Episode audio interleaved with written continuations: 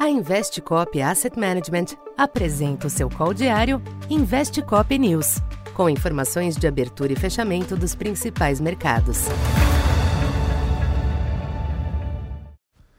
Boa tarde.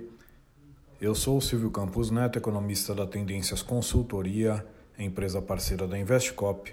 Hoje, dia 6 de junho, falando um pouco do comportamento dos mercados nesta terça-feira.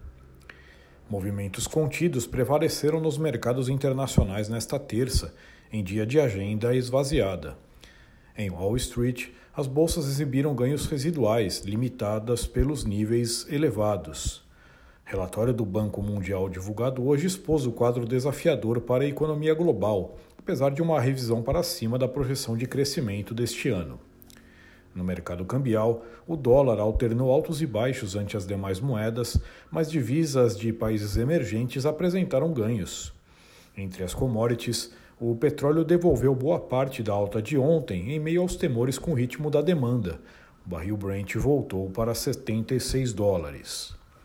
Aqui no Brasil, o clima positivo que marcou o período recente teve continuidade, com ganhos renovados nos ativos. Em dia de apresentação de detalhes da proposta da reforma tributária, o Ibovespa emplacou a quarta alta consecutiva.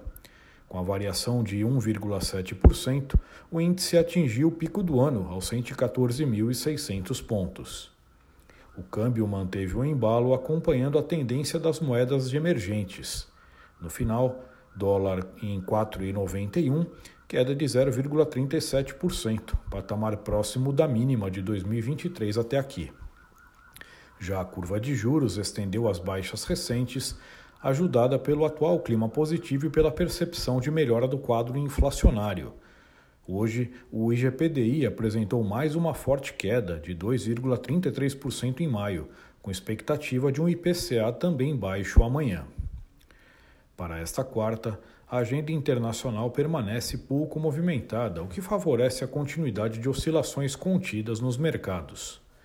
Por aqui, os bons ganhos recentes devem impor limites à continuidade da trajetória, considerando também o feriado da quinta-feira, o que tende a gerar certa cautela.